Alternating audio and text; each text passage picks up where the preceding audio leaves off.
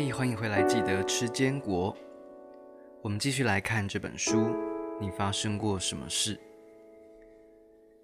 在开始之前，我想要说，其实，嗯，并不是只有在感到呃自己有一些地方需要疗愈的时候才来看这本书，而是借由这样子的书籍，我们可以对人性有更多的了解。然后我觉得我们就能够更体贴别人，或是更同理别人，而不会花过多的力气在怒气啊，或是在呃，就是一些小坎上面。你可以马上的跨过去，用一个宏观的角度，然后再看待人们，会更有包容心。听完罗斯曼先生的故事，我最先注意到他觉得自己有缺陷。他甚至问了我有什么毛病。当你把重点放在我发生过什么事，而不是我有什么毛病，这就是我们想协助其他人改变的想法。所有经验的处理程序都是由下而上，也就是说，为了往上传递到大脑层上层的聪明的部位。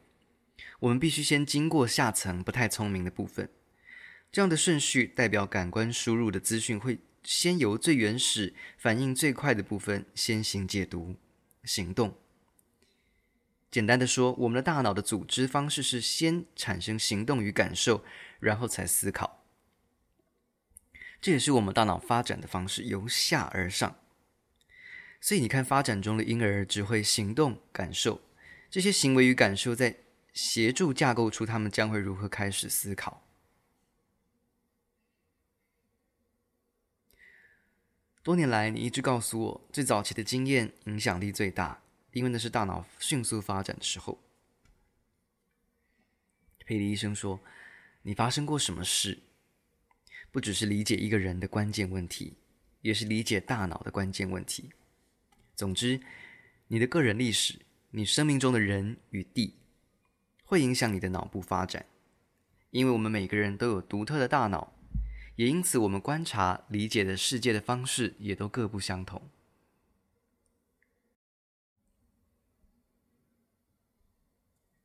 前几天我又晚上很晚才睡，我觉得每次在夜晚的时候，因为不好意思吵别人嘛，所以就是自己一个人要好好的消化那个晚上。当然这次还好，并没有心情不好啦，只是就单纯的睡不着，可能是因为那个维他命 B 吃太多了，没有消化完。嗯，我就又感受到一次，就是那种在你在那个时间点哦，你会很想要听到一个安静的广播，是真的安静哦，没有什么笑声。或是嘈杂的的议题或什么没有，就只是单纯的安静的在旁边说说话。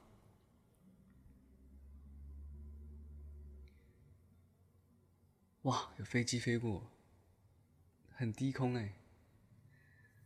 好，那我们继续吧。罗斯曼先生的例子，关系到他在二十四岁时经历的创伤。既然那样的经历能够改变二十四岁成人的脑部，那想象一下，创伤会对婴儿或幼儿造成怎样的冲击，影响会有多广？从在子宫里的时候，发展中的大脑便会开始储存部分的人生经历。许多因素都会影响胎儿脑部发展，包括母亲的心理压力、药物、酒精、尼古丁、饮食。以及活动模式。人生最初的那九个月当中，发展的速度可谓爆炸性的，有时候甚至会达到一秒诞生两万个新的神经元。作为比较啊，成年人即使在状况好的时候，一天也只能制造出七百个神经元。新生儿诞生的时候，拥有八百六十亿个神经元，这些神经元将继续的成长连接。制造出复杂的网络，让新生儿能够开始理解世界。这个过程极为复杂，而且研究人员至今仍无法完全了解。不过，在讨论神经元发展与创伤的关联时，掌握几个原基本的原则很有帮助哦。我们外在感受，视觉、听觉、嗅觉、味觉、触觉，监控身体外在发生的状况。为了达成任务，必须依赖感官。这些眼睛、耳朵、鼻子啊、皮肤啊，当这些器官受到光线、声音、气味、触碰的刺激，专属的神经元就会传送讯息给大脑。我们也有另外一套感觉系统，可以告诉我们身体内部的状况。这套系统称之为内感受。举例来说，这套系统创造的感觉包括渴、饿、呼吸困难。所有从外在世界与内在世界接收到的感觉，都会持续的回馈给大脑，借此启动应对的系统。让我们保持健康、安全。我们渴了会去找水喝，饿了会去找食物吃，察觉危险的时候则会启动压力反应系统。大脑将所有感官输入的讯号加以分类，并且沿着倒三角形往上传送到其他部位，进行进一步的统合与处理。任何经验透过这个过程都会创造出越来越丰富、细腻的版本。因为不同的输入会根据分类的方式产生连结。举个例子，大脑将一些视觉输入讯号传入一个区域，而在同一个时刻输入的听觉、触觉、嗅觉讯号也会进入同样的区域。这些不同的感受，同一次经验的画面、声音、气味、动作就会互相连接。这就是理解世界的起点。随着大脑开始创造的复活记忆，除了储存这些连接，也会创造出你个人的经验分类方式。成长的过程中，我们所有人都努力理解周遭发生的事。那个声音代表什么意思？有人揉揉我的背，那代表什么意思？他脸上的表情是什么意思？当这个画面出现时，同时会发生什么事呢？对一个孩子而言，视线接触可能代表着我在乎你，我想了解你。对另一个孩子而言，则是我要骂人了。人生早期的每一个时刻，我们发展中的大脑会将个人经验分类储存，制造出个人专属的解码手册，帮助我们解读世界。我们的人生经验塑造出每一个人独特的世界观。想象下，新生儿感受的世界在瞬间发生多大的变化？世界原本是温暖、有节奏、黑暗的地方。在出生的瞬间，全盘的改变，大量的感觉来到，画面啊、声音啊、温度变化、空气接触，大脑受到全新模式的感官输入轰炸。在婴儿时期，世界有太多新的事物，因此在这个阶段，大脑制造新连接的速度最快、最活跃。人生第一年的经历对塑造大脑组织的影响非常巨大。这让我想到，如果今天。我们出国留学，一下子丢到一个全新的环境，什么人都，身边人全部都是白人或者都是黑人，然后生活习惯完全不一样，会觉得一种很兴奋呢，因为新的东西，那整个就像他说的一样，感官轰炸。接下来，欧普拉说：“从你的研究中，我学到很多，而其中最重要的就是幼儿吸收的东西。”比我们想的还要多很多。年纪越小，对于情绪范围越敏感。大家都以为在幼儿面前骂脏话也没关系，他们相信在幼儿面前使用暴力也无所谓。在好几百集的节目中，我听到孩子的妈妈说：“哎，等他大了，我就会离开家暴的男人。”他们认为孩子还小不懂事，但事实完全相反。培里医生说：“没错。”确实完全相反，年纪越小的孩子越依赖照顾者，父母和其他成人帮忙解读这个世界。可以说，幼儿是透过这些成年人的滤镜来看世界的。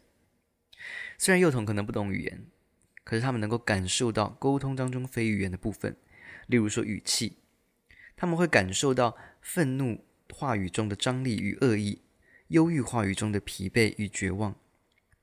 因为人生第一年，大脑发展的速度非常快，创造出成千上万的联想，以解释世界运作的方式。这些早期的经历对于幼婴幼儿的冲击更大。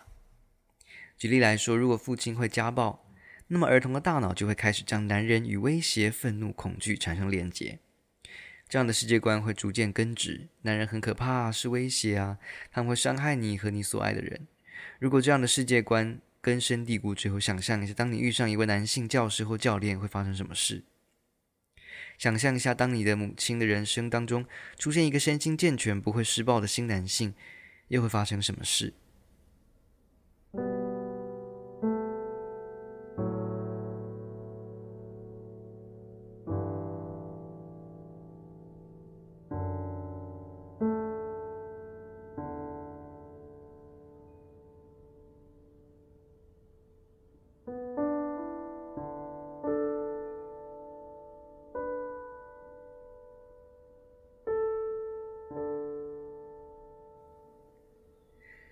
当你还没有发展出语言，也没有能力辨识看到的事情或心中的感觉，只能靠感应到的气场做出反应，而家里的气场，这样真的很糟哎。这里说的气场，也就是环境当中的情绪基调。是的，我相信每一个环境都有基调。走进陌生人家中的时候，就算语言不通。也绝对能感受到这个家里的人有没有得到爱。同样的，如果有什么不对劲，也能够感受得出来。或许无法得知到底有什么问题，但感觉就是不对。同样的，走进一家幼稚园的时候，我们也会说：“哇，这里环境真好。”我们可以感受到气氛，也就是情绪基调。而即使在同一个幼儿园，走进另一个教室，可能就觉得：“诶，这里是怎么了？”这种感受是很强的，大脑这个部分对非语言的人际关系线索是非常敏感的。偏偏我们社会不太重视人类运作方式当中的这个面向哦，我们社会太依赖语言了。文字和语言的确很重要，但其实大部分的沟通都是非语言的。你曾经说过，人生最初的那两年，也就是从出生到两岁，还没有发展出解释事件的能力。相较于能够以语言说明的年纪，如果在这个阶段经历创伤，那么对脑部造成的影响更大。我不禁想到那些还不会说话就遭到猥亵的孩子，他们无法以语言消化发生的事，那样的遭遇紧锁在孩子的脑中。如果他们能够以语言表达出发生了什么事，或许就不会那样。佩里医生在这里说：“你刚才所描述的是一种记忆的形态。我们再回到我为罗斯曼先生画的倒三角形，人体中的每一个生物系统都会以某种方式改变，以反映所遭受的经验。那么，我们也可以说，那样的变化就是在记录过去的经历，或者说，基本上也就是记忆。神经元对经验极度敏感。”脑中的每个部分的神经元网络都可以制造记忆，记住姓名、电话号码、钥匙放在哪里，这些是皮质神经系统的功能。但我们也有情绪记忆，歌曲可以激起情感，多年前的经历所产生的联想，烤火鸡或刚出炉的面包可能会激起归属感，或是对消逝过往的怀念。这些感受来自储存于边缘系统和其他脑部区域神经网络中的联想。而脑部更下层的部位，则储存了运动区与前庭系统的记忆，以胎儿姿势蜷起身体，基本上就是一种回忆的动作。但创伤经验创造出的复合记忆路径，会涉及大脑的全部区域。我们之前提到过，大脑的发展是照顺序进行的，从下往上，从内而外。从脑干的基本功能到皮质的复杂成就，大脑的每个区域都有能力制造回忆，改变对经验的反应，并且将那些改变储存于专属的神经网络中。幼童的皮质还没有完成发展，三岁以下的儿童的神经网络还不够成熟，无法制造所谓的线性叙事回忆，也就是人事时地物的记忆。然而，大脑较下层的部位，其他神经网络已经开始处理最早的经验，并且随之产生变化。那些下层网络创造联想或记忆，因此会对非常年幼时期的创伤记忆储存方式造成极大的影响。倘若有儿童遭到虐待，他们的脑将就会将施虐者的特征或受虐时的环境，例如发色啊、语气啊、背景的音乐，与恐惧产生联想。这种复杂又困惑的联想对行为造成的影响将持续多年。例如说，受虐的孩子长大以后，在餐厅里遇到一个棕发的男性在他身边走动、点餐，光是这样就可能引起恐慌作用。然而，因为缺乏确切深值的这个认知回忆，没有线性叙事回忆，这样的恐慌经常随机发生，也会被解读为是随机事件，与先前的经验并无关系。当人在年幼时期经历创伤，产生出的信念与行为会持续一生。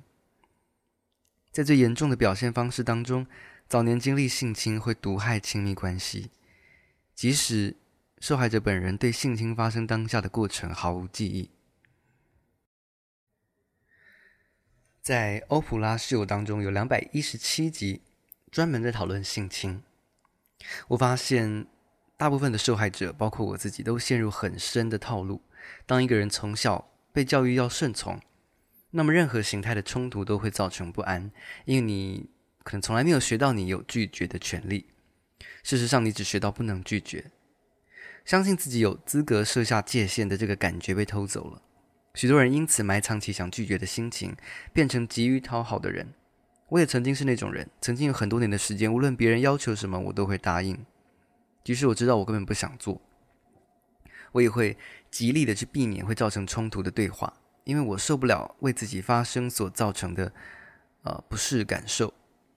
我知道有些受害者会故意制造破坏，直到终于有人帮他们说不，也就是关系终结、友谊变质或失去工作。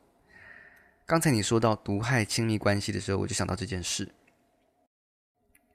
不过，虽然我们目前所谈论的都是很极端的经历，性侵、儿童虐待、战争，但制造创伤的经历不止这些哦。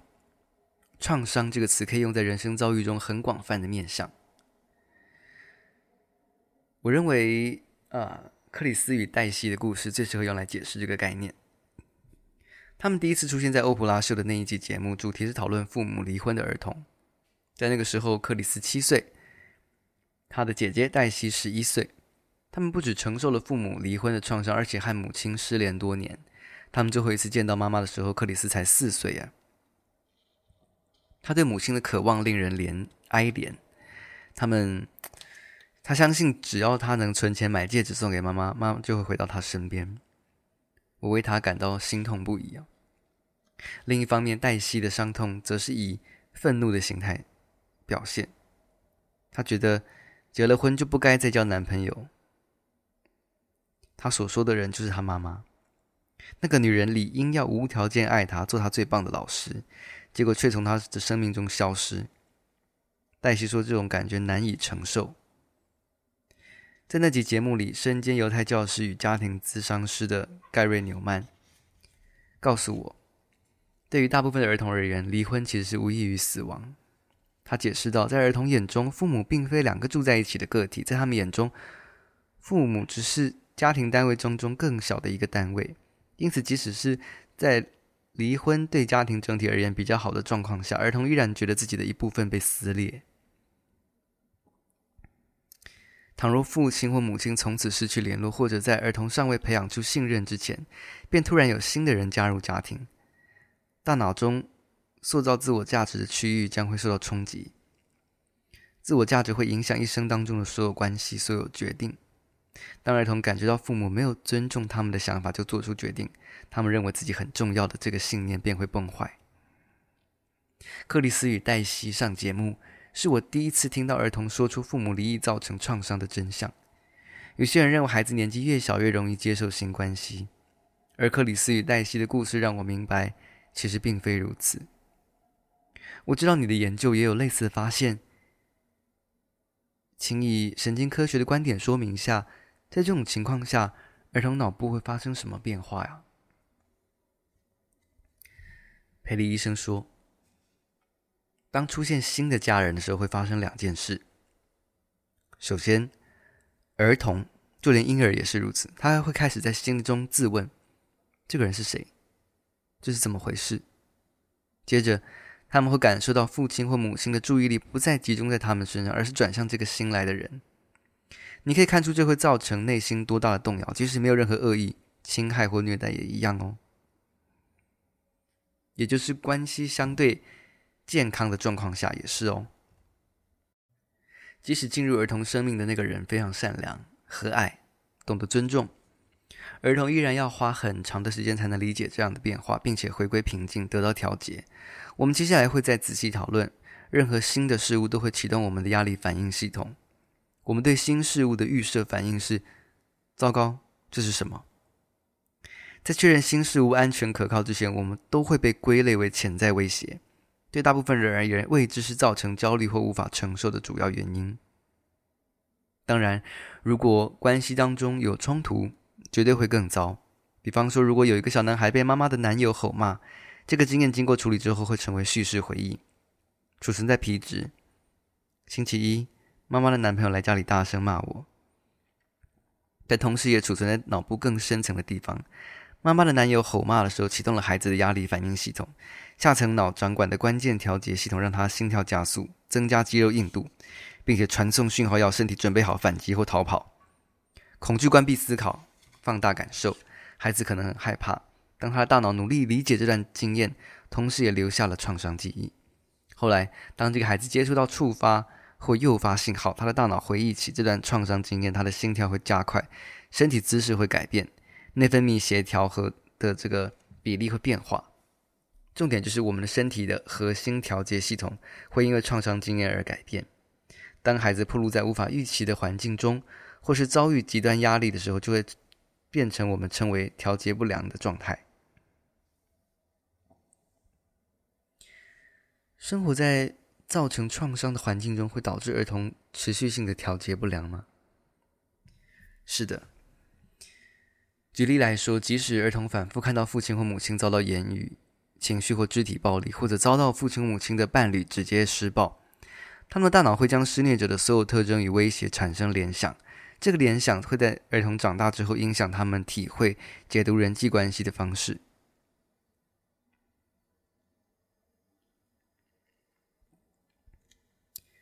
这些早期的联想极为强大广泛。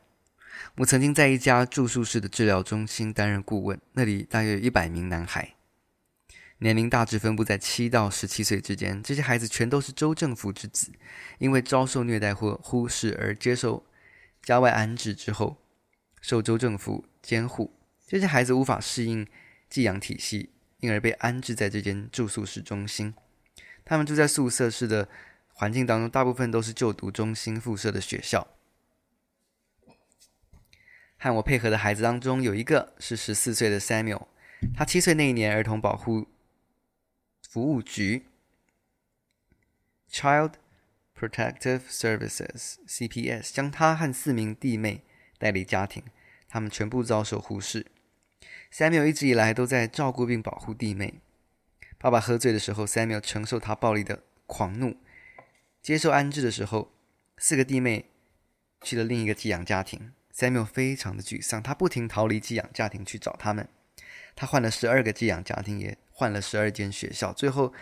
在十一岁那一年被安置在寄宿中心，我们所做的第一件事就是让他和弟妹恢复联络，安排每周通话，每个月探视，直到他们安全无虞，有人疼爱后，他终于放心了。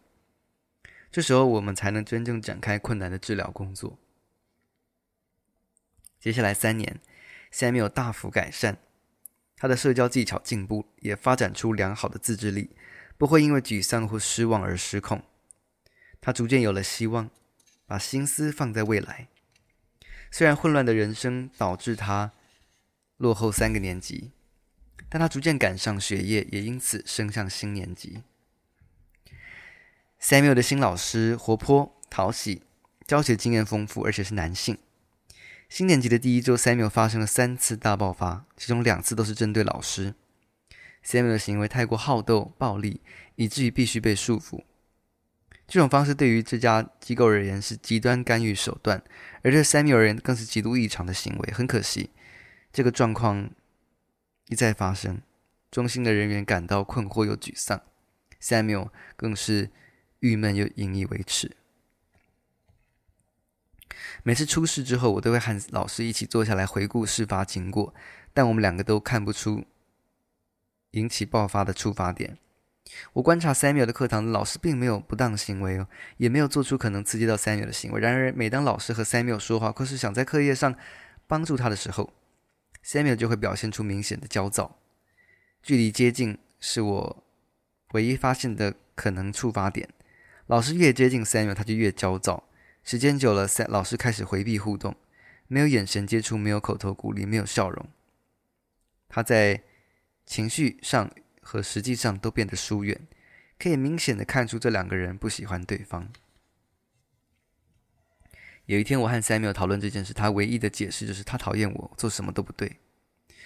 就在这个时候，一位员工进来打断咨商，提醒 Samuel 他爸爸来探视的时间快到了。他父亲探视的时候必须有人在场监督，但社工还没来，于是我自告奋勇陪 Samuel 去。我们进入一间会议室，我坐在角落等候 Samuel 的爸爸现身。Samuel 坐在会议桌前，将桌上的跳棋叠在一起，等待。他爸爸又迟到了，终于门开了。Samuel 的爸爸进来，坐在他对面。他们尴尬的互相问候，然后开始玩跳棋。接下来十分钟，他们除了玩跳棋，只讲了不到十个字。他们两个都没有看对方，紧绷的张力非常明显。看着他们下棋，我的心思飘到其他地方。我想起自己的爸爸，他会带我去加拿大的一个呃福林。福隆镇北边钓鱼，他凌晨五点会将我从温暖的被窝中唤醒，准备出门去钓古眼鱼。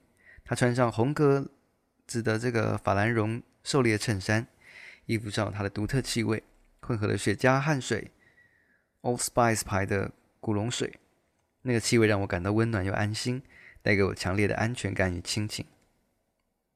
白日梦结束的时候，我回到现实。会议室中依然隐约有 Old Spice 古龙水的香味，会是这个吗？我走向桌子，站在 Samuel 和他父亲之间，弯下腰。谁赢啦？Samuel 爸爸说他快赢了。我闻到他的身上有酒味和 Old Spice 的古龙水香气，他企图用香味掩盖酒味。依照规定，他来探视 Samuel 的时候是不可以喝酒的。探视结束之后，我去找 Samuel 的老师，他在教室里为明天的课程做准备。诶，你或许会觉得有点怪哦，不过，请问你有哪个牌子的止汗剂啊？Old Spice，为什么问啊？我拿出纸笔画了一个倒三角形的大脑示意图。我们花了一两分钟的时间讨论回忆、联想、出发点。我告诉他。我认为 Old Spice 香味是刺激 Samuel 的信号，所以老师同意换成没有香味的止汗剂。那天下午，我请 Samuel 和我一起坐下聊聊，我解释我的想法，说明让他不舒服、对老师发脾气的原因。我给 Samuel 看那个倒三角形的大脑示意图，告诉他，大脑将同时发生的视觉、听觉、嗅觉连接在一起，以这种方式理解世界。他点头，觉得很有道理。他给了我另一个他认为可能触发反应的例子：只要有人大吼大叫，他就会想去跑去躲起来；看到体型大的人欺负体型小的人，他会想出手攻击。我问他是否愿意和老师一起坐下来讨论看看能不能修复他们之间的关系。Samuel 和老师都愿意再给对方一次机会接下来一年他们之间的关系逐渐强化最后 samuel 成了班上的模范生。Samuel 的故事清楚表明大脑如何储存记忆我和 Samuel 在之前的人生当中都发生过与 Old Spice 古龙水相关的记忆。我的联想会勾起正面感受，他的呢会引起负面的感受。我们在世界上生活，无数的声音、气味、画面都会勾起人生早期创造的记忆。这些回忆可能是特定事件的完整经过，可能只是片段，一种感觉，似曾相似、隐约的印象。第一次见到一个人，我们心中会浮现第一个印象，他感觉人很好。通常没有明显的资讯作为依根据哦，这是因为那个人的一些特质勾起我们先前归类为熟悉正面的记忆，而当一个人勾起先前的负面经验，也会产生截然相反的结果。这家伙一定是个大烂人。我们大脑将大量的输入讯息分类，这些讯息可能来自于家庭、环境、文化，加上媒体所呈现的东西。大脑理解了储存的记忆之后，便会开始形成世界观。如果后来遇到的人性格不符合我们已经归类的记忆，那么我们的预设反应便是小心、防备。同样的，倘若我们脑中的联想满是媒体制造的偏见，例如对特定体型、种族或文化的刻板印象，我们也会展现出暗藏的偏见，也可能是明显的偏见。由此可见，日常生活中的许多现象。都与大脑理解世界、制造联想、产生回忆的过程有关。因此，要了解现在的你为什么这样，你发生过什么事，绝对是关键问题。